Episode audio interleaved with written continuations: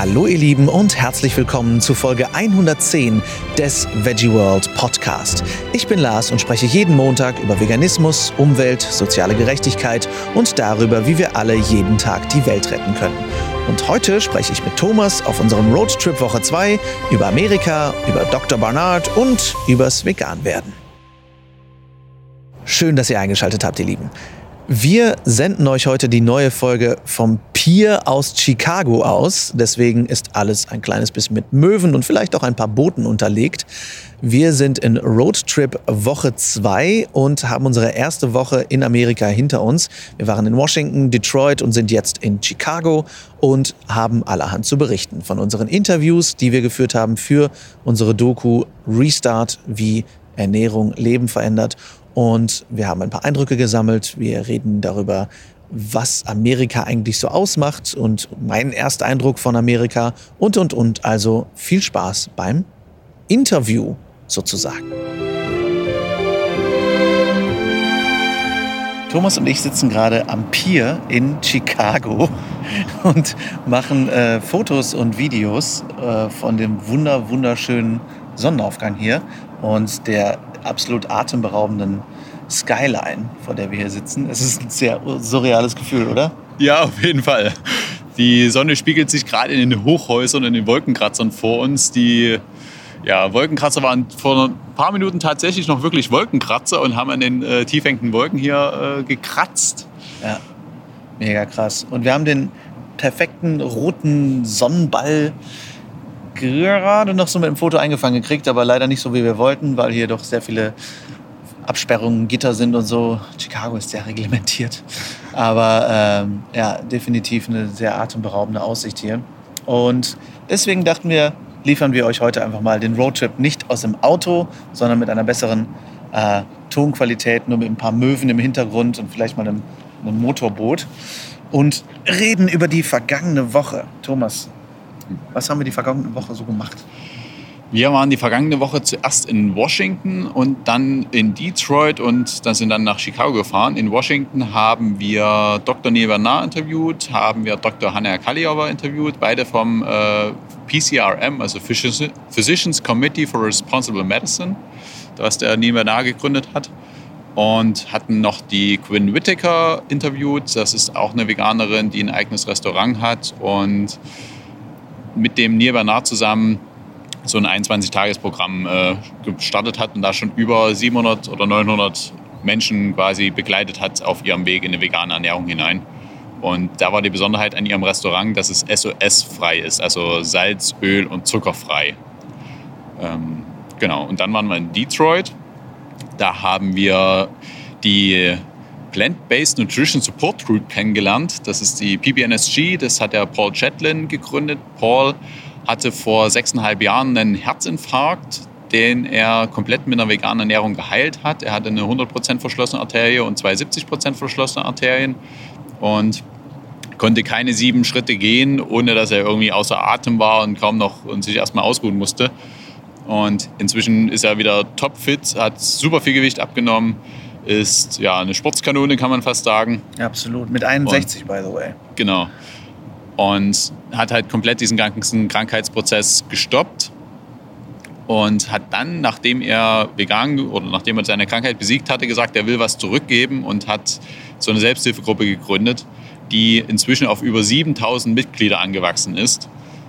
Ja, und halt eine Gemeinschaft den Leuten zur Verfügung stellt, dass sie nicht alleine sind, wenn sie selbst ja, was Gutes, sich was Gutes tun wollen, den Tieren und den Umwelt ist da später eher eine untergeordnete Rolle bei den meisten. Ähm, da geht es mehr um die Gesundheit, aber da halt wirklich die Leute zu begleiten auf dem Weg zu einer ja, gesunden Lebensweise. Ja. Wir sind dann von Detroit gestern am Sonntag nach Chicago gefahren über Indiana, wo wir nochmal eine Zeitzone gekreuzt haben und jetzt sieben Stunden hinter deutscher Zeit sind. Und ähm, Deswegen erreicht euch dieser Podcast heute auch wirklich taufrisch. Ähm, und haben da in einem winzigen Kaffee namens Chesterton noch äh, gegessen in so einer kleinen Bar. Mitten im Nirgendwo war eine komplett vegane Bar, die auch Craft Beer herstellen, selber Bier brauen und die natürlich letztes Jahr noch in Düsseldorf waren und, und Aachen und äh, Belgien und das war sehr lustig. Und die am diesen Donnerstag nach München fliegen. Also irgendwie, es ist momentan super lustig, weil so viele Leute eine, ähm, eine Verbindung irgendwie zu Deutschland dann doch irgendwie haben. Einige Leute sagen, ja, mein Nachname ist deutsch, weiß ich und so. Oder ich war mal in Deutschland oder viele waren in Deutschland stationiert, viele Ex-Soldaten hier. Das ist schon echt erstaunlich. Und ähm, ja, hier in Chicago haben wir eigentlich nicht so viel vor. Äh, wir haben heute Abend noch ein Interview mit einem Familienarzt, das wir noch organisiert haben, aber ähm, hatten auf ein paar mehr gehofft. Interviews, die haben sich leider nicht ergeben, weil viele Ärzte auch sich einfach nicht zurückgemeldet haben. Und ähm, ja, insofern fliegen wir dann heute von hier aus nach Denver. Für alle, die letzte Woche noch nicht reingehört haben oder gar nicht wissen, warum wir jetzt eigentlich in Chicago sind, wir drehen eine Doku, nämlich Thomas Doku, mit dem Arbeitstitel Restart, wie Ernährung Leben verändert und holen dazu sämtliche Expertinnen und Experten vor die Kamera, die wir kriegen können, um das Wissen dann in den deutschsprachigen Raum zu holen. Und da haben wir, wie gesagt, äh, viele, viele jetzt schon interviewt und eben auch viele Überlebensgeschichten quasi. Ähm, was hast dich am meisten von Neil Barnard mitgenommen oder was hast du dir am meisten von dem Interview mitgenommen? Das, was mich am meisten war eigentlich berührt hat, war wirklich seine persönliche Geschichte, die wir, auf die wir am Ende nochmal eingehen konnten. Also die, weil die allgemeinen Informationen, die kennt man, also wir zumindest ja schon. Ähm, die sind jetzt für die Doku wichtig, ähm, um sie hereinzukriegen und um den allgemeinen Bogen zu spannen. Aber wirklich berührt hat wirklich die persönliche Geschichte von ihm. Zum einen, wie er vegan geworden ist und auch wie was mit seinen Eltern halt passiert ist. Mhm. Und ja, wie ist er vegan geworden? Das kann man ja, denke ich mal, schon, schon jetzt vorwegnehmen. Ähm, es war so, dass er 1984, als er in der, noch vor der, es war noch vor dem Studium, glaube ich, genau, da hat er schon Autopsien gemacht. Ja, Im Studium war das doch, oder? War, war im Studium, okay, ja. war im Studium. Dann hat, da hat er Autopsien gemacht und er hatte dann eine Leiche, die an einem Herzinfarkt gestorben ist, glaube ich. Hatte eine komplett verschlossene Halsschlagader. Und er hatte dann von dem Arzt, der das ihn beauftragt hatte, der Arzt hatte schon den Brustkorb aufgemacht und einen großen Teil des Brustkorbs rausgeschnitten, wirklich Rippen gebrochen und äh, quasi den halben Brustkorb da zur Seite gelegt. Und äh, Nebenar durfte dann den Teil des Brustkorbes dann wieder nehmen und wieder drauflegen und vernähen, damit es wieder dann halt verschlossen ist. Und als er danach dann in die Kantine gegangen ist, gab es Rippchen. Und da sagte er, dass diese Rippchen genauso aussahen und genauso gerochen haben wie das, was er vorher noch an der menschlichen Leiche da wieder zugenäht hat. Und er meinte, der hat dann die Verbindung gemacht zwischen, dass da halt wirklich was oder was da auf dem Teller liegt und konnte es dann nicht essen. Und das hat bei ihm dann einen Prozess ausgelöst, dass er dann halt ja, nicht allzu viel später vegan geworden ist. Was ja auch erstaunlich ist, ne? dass er nicht einfach vegetarisch geworden ist, sondern wirklich komplett vegan. Ja. So, ja. Genau. Das haben wir aber, hat sich ja so ein bisschen durchgezogen. Ne? Ich meine, Dr. Joel Kahn, ähm, den wir am Samstag interviewt haben in Detroit, ist 1977 vegan geworden und halt auch nicht vegetarisch, sondern halt vegan. Und das, ich, also das habe ich, höre ich aus Deutschland einfach irgendwie gar nicht, dass, dass Menschen direkt ganz vegan geworden sind. Erst recht nicht in den 70ern, 80ern oder 90ern, sondern damals sind einfach alle vegetarisch geworden. Und äh, hier sind die Leute einfach sehr konsequent direkt äh, vegan geworden oder plant-based, wie sie hier sagen.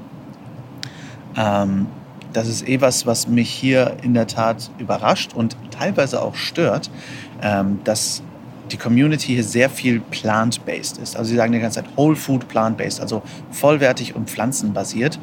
Ähm, was an sich erstmal nichts Falsches ist. Für, was mich etwas stört, ist zum einen, äh, dass pflanzenbasiert nicht heißen muss, dass es vegan ist, sondern es kann heißen, dass es größtenteils pflanzlich ist und die Leute immer noch zwischendurch Eier essen oder zwischendurch noch Milch trinken, was die meisten nicht tun. Die meisten leben trotzdem vegan, aber äh, ich störe mich ein kleines bisschen an diesem Ausdruck und ähm, was ja auch noch dazu kommt, ist, dass vegan ja auch mehr bedeutet als nur die pflanzliche Ernährung, sondern auch für Tiere einstehen, für den Planeten einstehen. Und das ist in der Gesundheitsbranche hier oder in der Gesundheitscommunity hier gar nicht so wirklich auf dem Schirm oder nur so sehr nebensächlich. Und das finde ich persönlich sehr schade, denn ich finde, dass es der ganzheitliche Gedanke ist, der vegan so, so großartig macht, dass es eben für alles Mögliche steht und nicht nur für die Gesundheit. Und ähm, das finde ich ein bisschen schade, muss ich sagen. Gleichzeitig ist vegan hier sehr verschrien als, ja, es ist pflanzlich, aber Junkfood. Und sehr viele vegane Läden hier liefern auch wirklich einfach nur Junkfood. Das ist ganz schön krass. Ähm, ja. Wobei ich davon ausnehmen würde noch äh, Neil Bernard und Hanna Kaliova. Die beiden, also Neil Bernard hat häufig selbst äh, das Wort vegan benutzt und was ich auch sehr spannend fand, wie er von seiner Jugend und Kindheit erzählt hat, als er mit seinen Eltern auch jagen war und die auch Viehzucht hatten und er selbst auch gejagt und gefischt hat und man sichtlich gespürt hat, wie ihm das extrem leid tat, dass Voll. er das gemacht hat. Also da ist er richtig nachdenklich geworden und da hat man richtig so gemerkt, wie, ja, das, also er hat ja selber gesagt, dass er am liebsten die Zeit zurückdrehen würde. Ja, das war echt krass. Also da hat man auch richtig gemerkt, wie er so kurz ins Stocken kam und so, das war richtig krass. Das fand ich auch echt gut. Das war eh so ein bisschen das Gefühl, dass wir es mit den Interviews ein bisschen hingekriegt haben, was ich sonst bisher nicht so oft gehört habe ähm, von Interviews, ist, dass wir ein bisschen mehr in die persönliche Ebene reingegangen sind. Allein wenn wir die Leute gefragt haben, was sie so gerne essen jeden Tag, das ist, das hören die sonst nicht. Die kriegen halt, werden zu ihrer Expertise gefragt. Und hier hören wir im Hintergrund ganz leise die wundervollen amerikanischen Sirenen.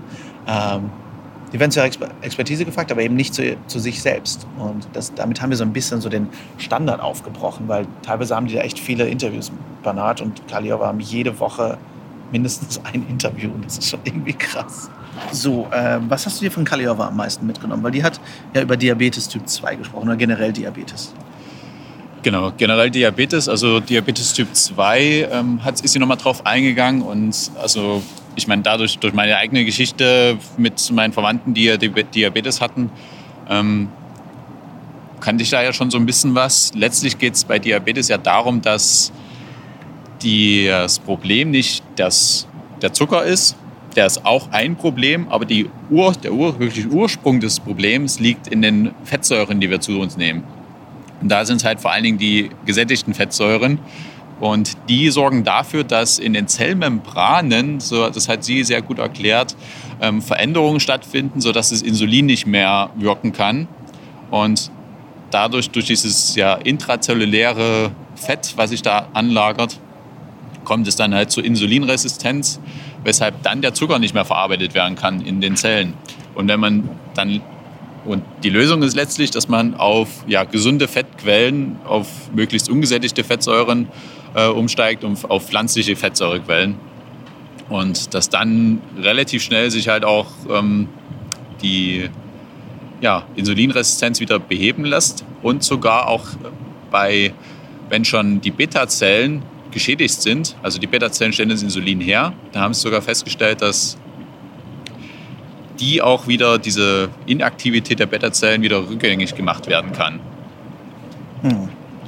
Und ein sehr spannender Effekt, äh, den sie auch untersucht haben, ist der Unterschied zwischen einem McDonald's-Burger und einem von den Nährwerten und Nährstoffen exakt gleichen pflanzlichen Burger. Und da haben sie festgestellt, dass der pflanzliche Burger auch gesünder ist. Ja. Also es ist zwar Junkfood und es ist nicht so gesund wie vollwertig, aber es ist gesünder als ein, Pflanz als ein tierischer Burger.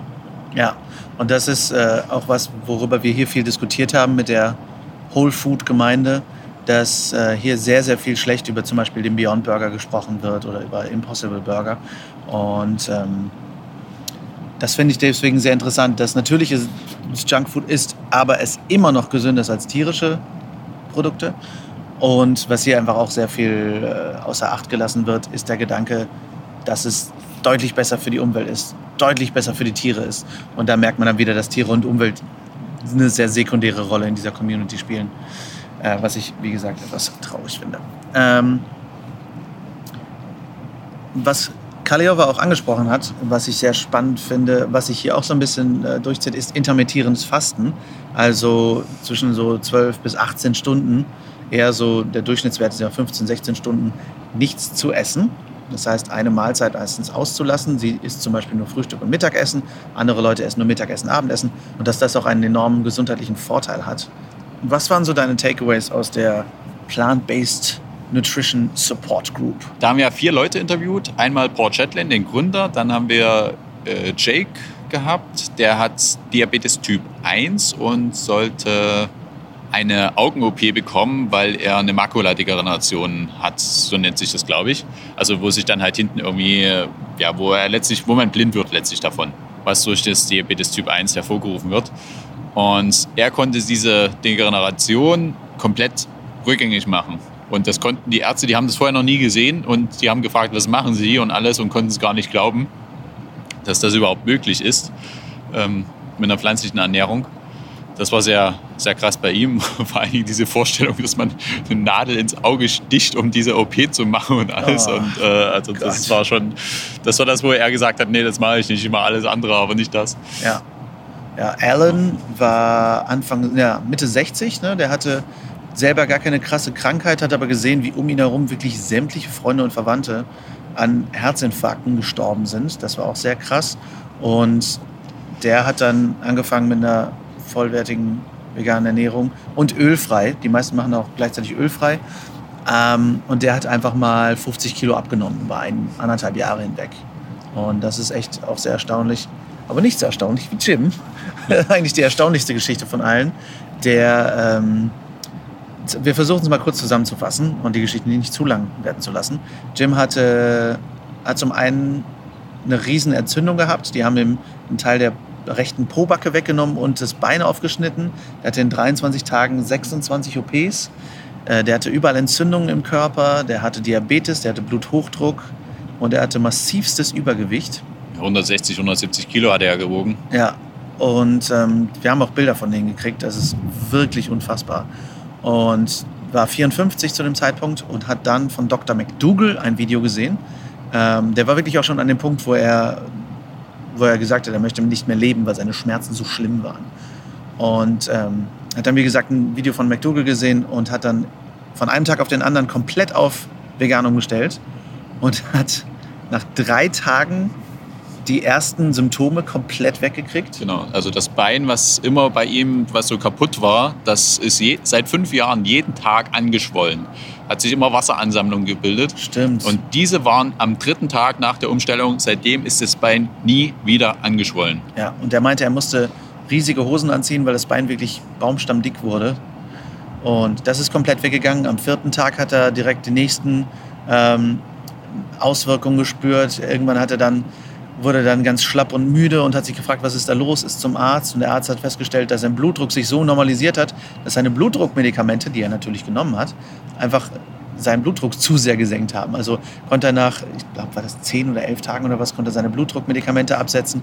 Also der hat wirklich innerhalb von ein, zwei Wochen Dinge, die ihn seit Jahren bis Jahrzehnten geplagt haben, komplett reversieren. Und er hat 80 Kilo abgenommen. Der wiegt noch die Hälfte. Der wiegt noch die Hälfte von dem, was er vorher gewogen hat. Unfassbar. Und das ist wirklich absolut erstaunlich, ähm, was er da erlebt hat. Wir haben Sharon interviewt, die lebt seit 36 Jahren vegan, ähm, hat ihre Menstruationsprobleme komplett damit wegbekommen mit der Ernährung und so. Also das war wirklich total erstaunlich. Gleichzeitig auch sehr erschreckend zu sehen, wie krank die Menschen hier so im Allgemeinen sind. Nicht alle, aber sehr, sehr viele Menschen. Ich muss auch sagen, äh, mir fallen hier deutlich mehr fettleibige Menschen auf als in Deutschland. In Deutschland haben wir auch unseren guten Teil an übergewichtigen Menschen, aber sehr viel mehr wirklich fettleibige Menschen findet man definitiv in den USA. Und ähm, Dr. Joel Kahn, den wir in Detroit interviewt haben, hat auch gesagt, dass Herzerkrankungen sich mit Krebs quasi die Klinke in die Hand geben, was den Nummer 1 Killer in den USA angeht. Und auch weltweit ist Herzerkrankung eine der Top-Krankheiten, ja, die Menschen vorzeitig leider das Leben kosten. Und wie sehr das einfach mit Ernährung, reiner Ernährung, was vielen hier mit Sicherheit schon bewusst ist, aber mit in welcher, in welcher Effizienz das möglich ist, das war wirklich schon absolut erstaunlich.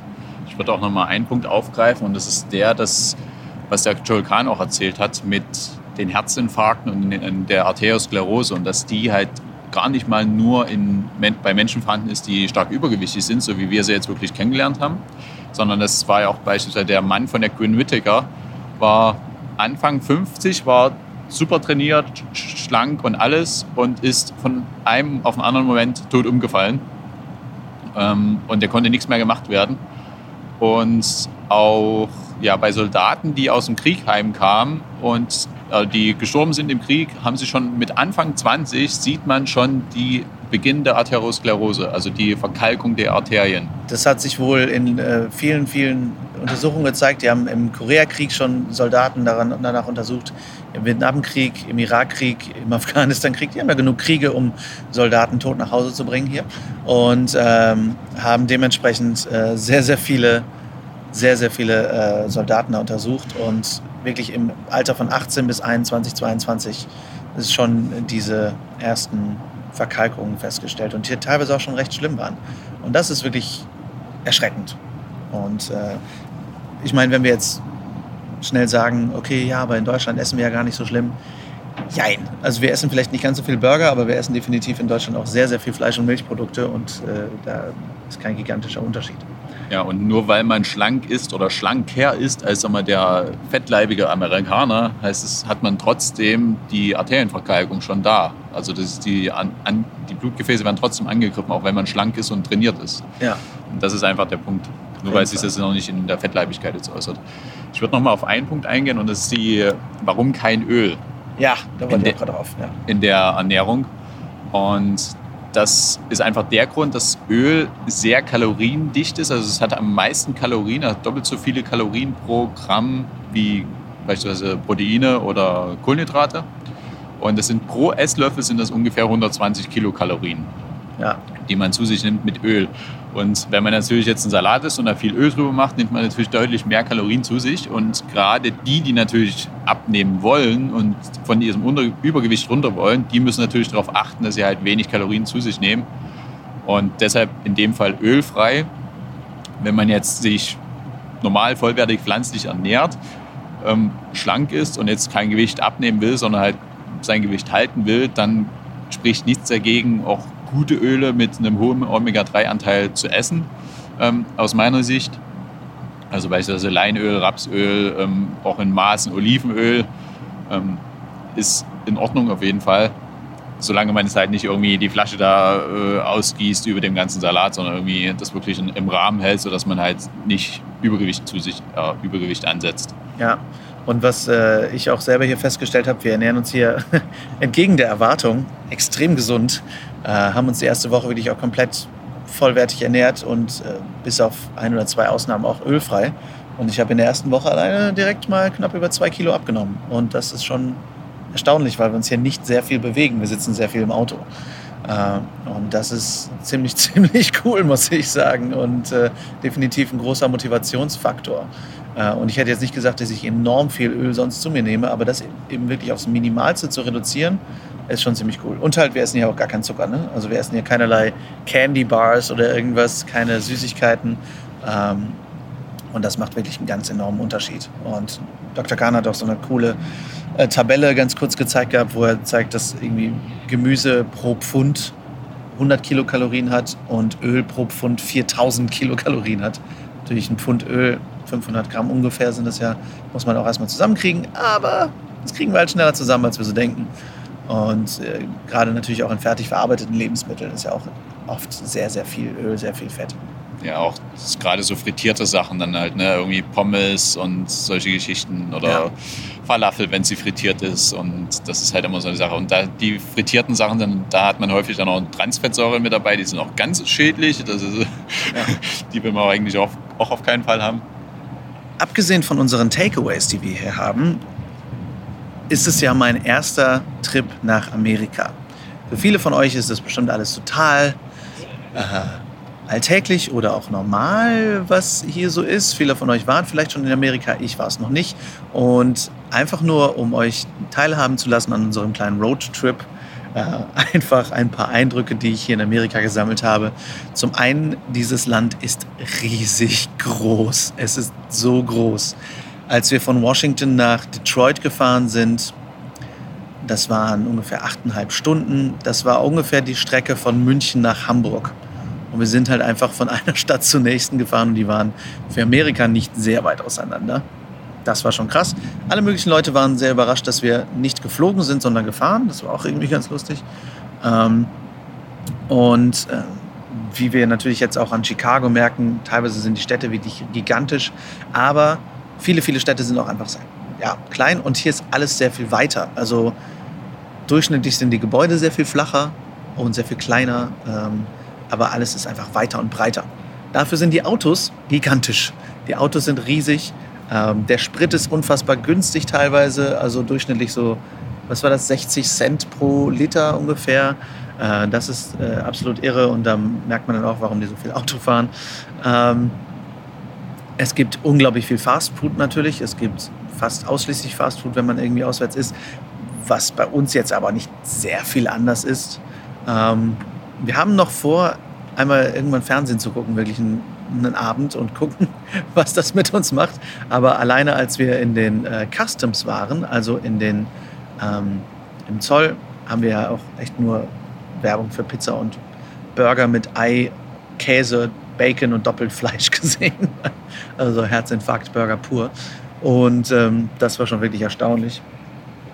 Ähm, was ich ja auch wirklich interessant finde, ist, dass es hier sehr viele riesige Straßenschilder an den Highways gibt, die zum einen unglaublich viele Anwälte bewerben und ganz viel so Werbung für irgendwie Hilfe und sowas und sehr viele äh, christliche Botschaften, die oftmals auch die Evolutionstheorie einfach verneinen. Das fand ich auch äh, spannend, sagen wir es mal so. Gleichzeitig sind die Leute hier auch sehr, sehr gastfreundlich, sehr freundlich generell. Natürlich auch ein bisschen oberflächlich, aber es ist schon cool, mit wie vielen Menschen wir wirklich ins Gespräch gekommen sind. Einfach so. Also selbst die Verkäufer an der Kasse fangen an, mit dir ein bisschen zu quatschen. Und die Leute sind auch sehr interessiert daran, dass wir äh, eine Doku über vegane Ernährung drehen. Das ist echt cool. Ähm, wir wurden in Detroit auch von einer Familie aufgenommen, die einfach so gesagt hat, kommt zu uns pennen. Thomas hatte in die äh, Detroit Vegan Gruppe bei Facebook geschrieben, hey, wir drehen eine Doku, hat irgendjemand ein Zimmer frei? Und die hatten ein Zimmer frei, haben uns einfach aufgenommen. Äh, die Familie Vera, ähm, super cool. Gabriel Vera ist Koch, Profikoch und äh, seine Freundin Tiffany ist äh, Hebamme, hat mir erschreckende Dinge erzählt über die Sterberate von Müttern und Kindern in den USA. Sie meinte, die Sterberate von Müttern und Kindern bei der Geburt in den USA ist höher als die jeden anderen Industriestaates. Und dass hier sehr, sehr viele Frauen sich einfach grundweg dafür entscheiden, einen Kaiserschnitt zu machen. In ähm, Texas sind es, glaube ich, 70 Prozent der Frauen, hat sie, glaube ich, gesagt, die einfach einen Kaiserschnitt machen, von vornherein. So. Und das ist wirklich äh, sehr kritisch. ähm, aber ja, die USA sind komisch. Ich habe natürlich immer so ein bisschen das merkwürdige Gefühl, hier können potenziell alle möglichen Menschen mit einer Schusswaffe rumrennen. Thomas lacht mich dafür regelmäßig aus. Vielleicht zu Recht, vielleicht zu Unrecht. Ähm, hier in Detroit sind wir in einer echt nicht so geilen Gegend untergekommen und ich hatte heute Nacht die ganze Zeit Schiss, dass wir überfallen und umgebracht werden. Aber auch das sind wir nicht offensichtlich. Ähm, aber es ist definitiv spannend. Was ich auch sozialkritisch anmerken muss, ist, dass fast alle Menschen, die in irgendeiner Form hier in einem Dienstleistungsjob sind, gerade niedrigerer Natur oder ja einfach so die Jobs, die, die nicht so geil sind, sind fast ausschließlich People of Color, fast keine Weißen dabei, die diese Jobs machen.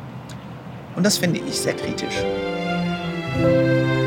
Und damit ist Woche 2 unseres Roadtrips auch schon wieder vorbei. Etwas unkonventionell wie letzte Woche eben auch. Kein ganz so klares Thema wie sonst, sondern wir nehmen euch eben einfach mit auf unsere Reise. Ich hoffe trotzdem, die Folge hat euch gefallen. Schreibt mir natürlich wie immer gern eure Fragen, Themenwünsche und Gedanken an lars at veggieworld.de und folgt mir gern at larswalterofficial auf Instagram da seht ihr dann auch immer neue Stories und Beiträge zu unserem Roadtrip. Und wenn ihr da noch viel mehr sehen möchtet, dann schaut natürlich sehr gern vorbei auf dem YouTube-Kanal The Habit Rabbit von Thomas und at The Habit Rabbit bei Instagram und Facebook. Und folgt uns natürlich sehr gern auch at Official Veggie World. Wir hören uns nächsten Montag wieder. Da sind wir dann in San Francisco, haben hoffentlich wunderschöne Sonnenuntergänge und großartiges Essen mit im Reise- und Geschichtsgepäck. Bis dahin, rockt die kommende Woche. Vielen Dank fürs Zuhören. Lasst uns gemeinsam aufstehen für die Tiere, für die Umwelt und natürlich für uns selbst. Viel Spaß beim Weltretten.